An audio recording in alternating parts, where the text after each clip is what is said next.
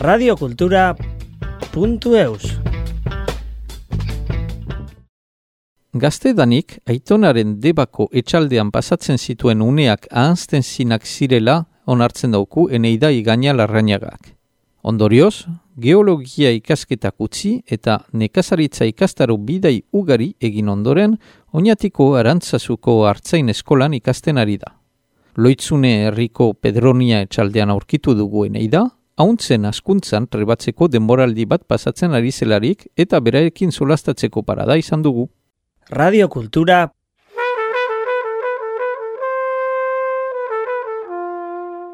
puntu eus.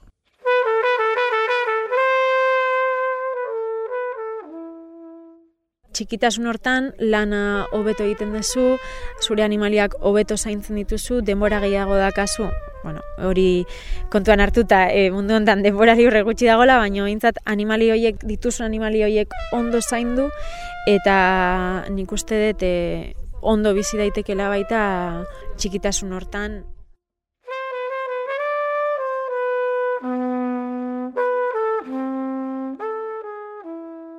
Kaixo, ni Eneida naiz. Eneida egaina larrainaga.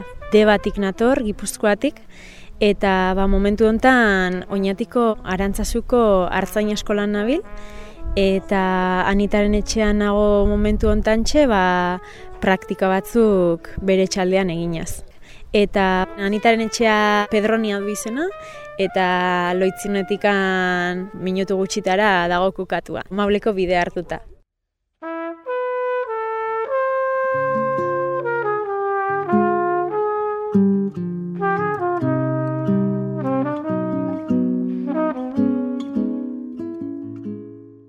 Egia da, nire aitonak baserrian bizi izan zen, eta nire amata bertan sortu zian, amairuan nahi arreba dia, baino inorrek ez du inoiz lortu izan baserretikan bizitzia. Ni ezi eta hasi deban herrian bertan inintzan, baino beti oso harreman gertuko izan dugu gure etxaldiakin, sakabizar izena duena.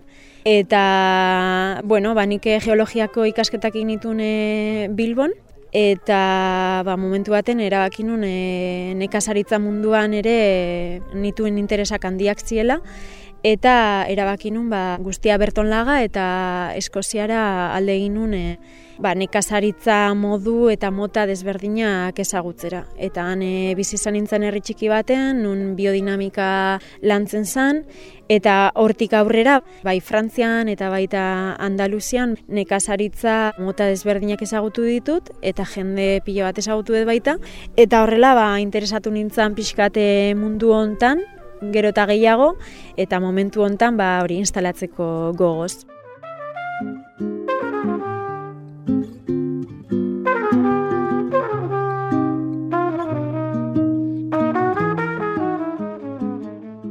Banaiz pertsona bat da, ba, gauza asko dituna gustoko. Eta erabaki bat hartzea ze bide hartu ba kostatzen zait. Baino bai nik uste dut pixkat abeltzantza mundutikan edo mundu hortara joko detela, hala ere ba dituten eh, esperientziak izan dira baita baratze gintzan zein abeltzaintzan baino orain eh, beste pertsona batekin e, dakaten proiektu hontan biak dute bere lekua, bai abeltzaintza eta bai baratzegintza edo eta fritu mundu hori.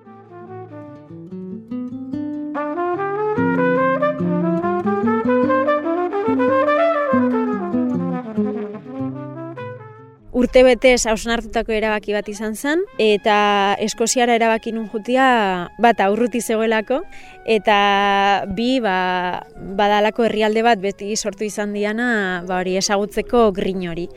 Hori dela eta ba, kontaktu ezberdinekin hitz eginaz, lortu nun e, bertako komunitate baten telefono zenbakia eta beraiekin kontaktuan jarri, beraien funtzionatzeko era asko gustatu zitzaidan eta bertara alde nuen eta asmoa zan bakarri jutea, ba, esperientzia guztiz bizizateko, ez? Bakarrik eta nola ikusi baita, ba, zer egiteko gaizeran zu bakarrik, eta bai, esperientzia uneko egun bizializateko.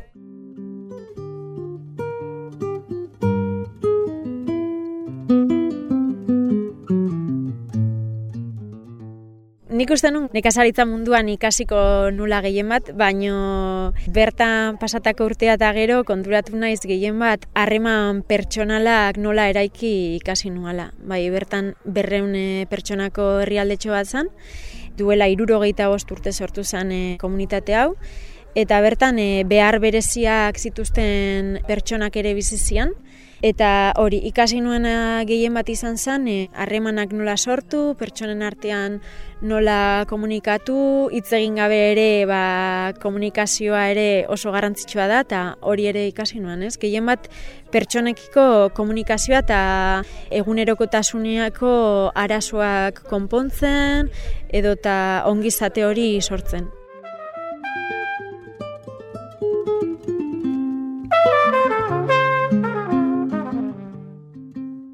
Interesa nun beste gai bat, ba hori autosuficientzia eta bueno, guzti hori eta elkar bizitza eta bai egia da ba esperientzia hori ta gero gero ta gehiago. Nahi ditut ezagutu ba esperientzia desberdinak nun e, goizian beia jetxi eta beia jetxi ta gero amaiketan e, etxean e, esnia da kasu eta hori modu xume baten, baino baloria ematen ba holako gauza esango deukako txartean xumei, ez? Holako gauza xumei e, importantzia ematen bai.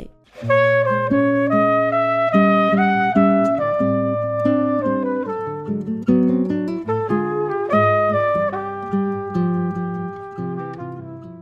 izan zen e, nire bizitza aldatu zuen esperientzia dudik. Bai, erabaki nuan ja bideo hori hartuko nuala nire etorkizunerako. Bai.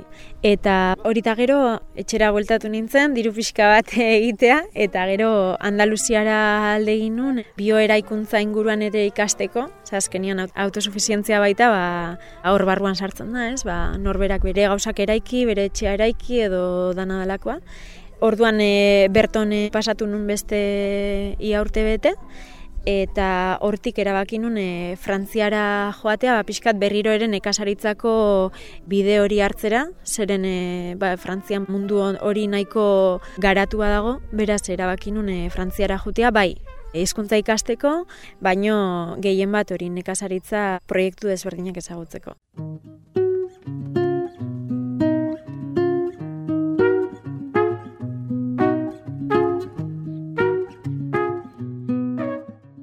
Abegonen instalatu ginen, bueno, instalatu edo bertan bizitzen jarri ginen, bikotea eta biok, nahiko nekazari ingurua zen, eta egia esan ba hori nekazaritza beti ekologikoan dauden proiektuetan egin izan dut lana, bai e, zain zuri edo esparagoan bilketa, baita bendimiak ere egin izan ditut, baratze gintzen ere ibil gintzen e, ba, udaberri udako temporada hortan, Eta baita hauntzalpina batzukin ere ibili nintzen e, jeitsi, eskus jeitsi eta gazta egiten. Oso esperientzia ona, abegoneko esperientzia izan zen ere ja didaktikoagoa agian eta errealitate desberdinak ikustia izan zen eta bertako jendian jarreran erekiko oso ona beti, oso ona. Eskuzabalik beti.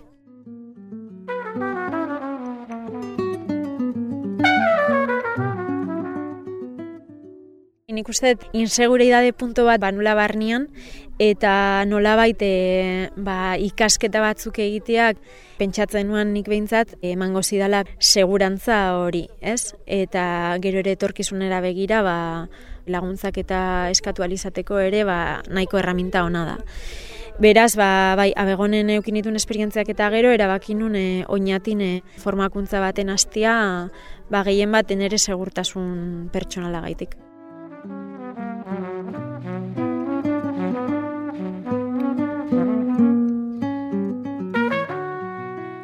Bueno, ikasturte bateko formakuntza da, bertan e, klase teorikoak ematen dira, baita klase praktikoak ere, eta gero aparte badago estaj, hemen deitze zaion estaj moduko hori, ez? Oso anitza da, hau da marketingetikan, animalien bazka, baita komertzializazioa, baita norberaren ongizatea nola zaindu, ez, e, lan honen barnean, kontabilitatea, noski. Gauza hori edanak ikasten dira oso anitza da, bai, lehenago zazpi hilabete uste ziala, edo gutxio, ez naiz gogoratzen, baina orain ja erabaki dute behatzi hilabeteko formazio bat izatea. Eta egia esan e, oso gustora, oso talde jatorra dakate bai, nire ikaskideak ere oso jatorrak eta oso gustora.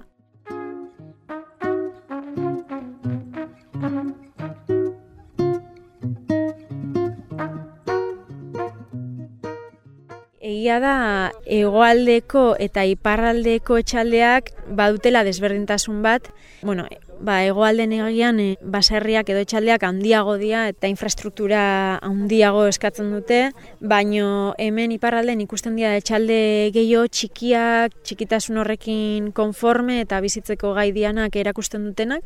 Orduan e, iparraldera egin genuen bisita baten, ba, ikusi nun pixkat ba, posible zara txikitasun hortatik ere bizitzia, eta orduan ba, kontaktuan jarri nintzen jende desberdinakin, eta hori dela eta ba, anitaren etxian hemen pedronian amaitu dut.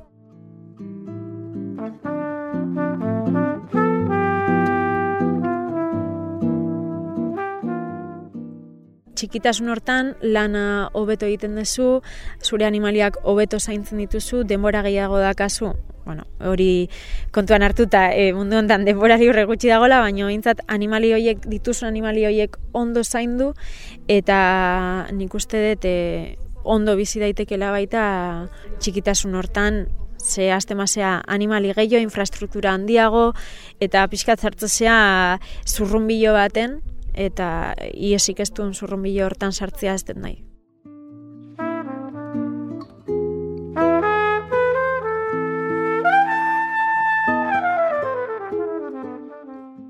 Ba, etorri nintzen oin dela bi aste, aste honetan ere hemen geldituko naiz, orduan guztira, guztira, nik uste hilabete pasa, agian bi hilabete bai pasako ditutela hemen, eta gero hortik aurrera ikusteke. Eta deskubritu dutetena hemen eh, Pedronian da, ba, baserri mundu horrek atiak ere irikitzea ditula mundu sozial bati, ez? Azkenian ba, gaur bezalako egun bat, nekazari desberdinak elkartu gea, sukaldariak elkartu gea, kazetariak, hori, baserria ez dala txoko bat nun bertako nekazaria hogeta lau ordu bertan dagona, baita hori ere errealitate badala, baina badagola anita bezala eta beste hainbeste bezala atiak irikitzen ditula eta lan sozial bat, politiko, kultural bat ere egin daitekeela baserritan.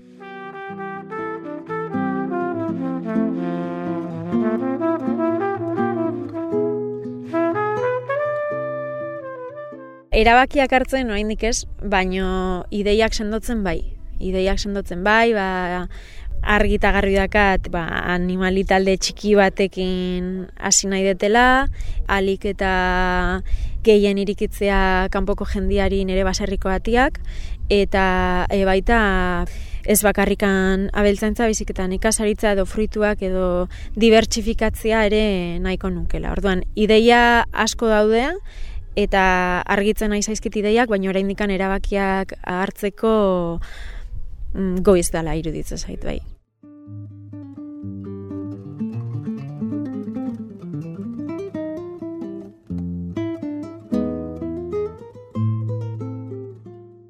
Astapenetan niri behiak gustatzen zitzaizkidan, zeren gure basarrian beti izan ditugu behiak, eta Eskozian ere behiekin egin nuen lan, baino abegonen hauntzekin hasi nintzen lanean eta oso animali xelebria iruditu zitzaiten zela, izugarrizko iza eraduna, banaka ebaita, ez? Eta anitan etxe atorri nintzanean, ba, pirinaikak ezagutu nituen, antzpirenaikak, ba, hori bertako arrazadala kontutan hartuta, ba, bueno, nire asmoa ba izango litzake antzpirenaikakin jardutia lanean.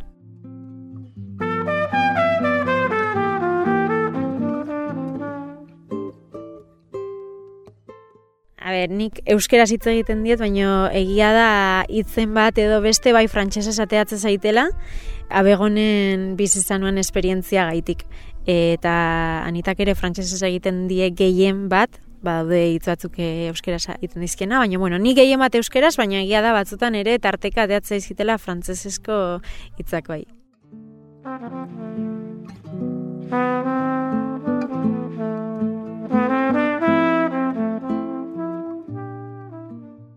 Amets asko, hori da nere arazo, amets asko, baino esango dugu ametxe idiliko bat, ametsak idiliko diala kontutan hartuta ere. Esango litzake, ba, proiektu kolektibo bat sortzea, nekazaritza oso presente duna, eta hori, ba, jende asko inguruan, baita sozialki behar desberdinak ditun jendia bertaratzea eta saiatu nahi dute baita sortzialeku bat non transmititu aldetena nekazaritzatik bizi aldala eta berriro ba, jendea agian e, iriko bizitza hartatik pixka taldendu eta eta tortzeko e, txaldetara ikusteko ba, oso bizitza xume batekin oso zoriontsu bizi daitekela eta nire ametza izango litzake hori transmititzeko ba etxalde basortzia.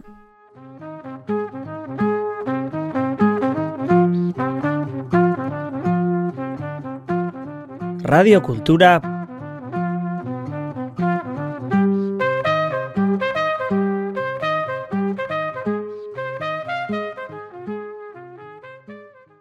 Puntu eus.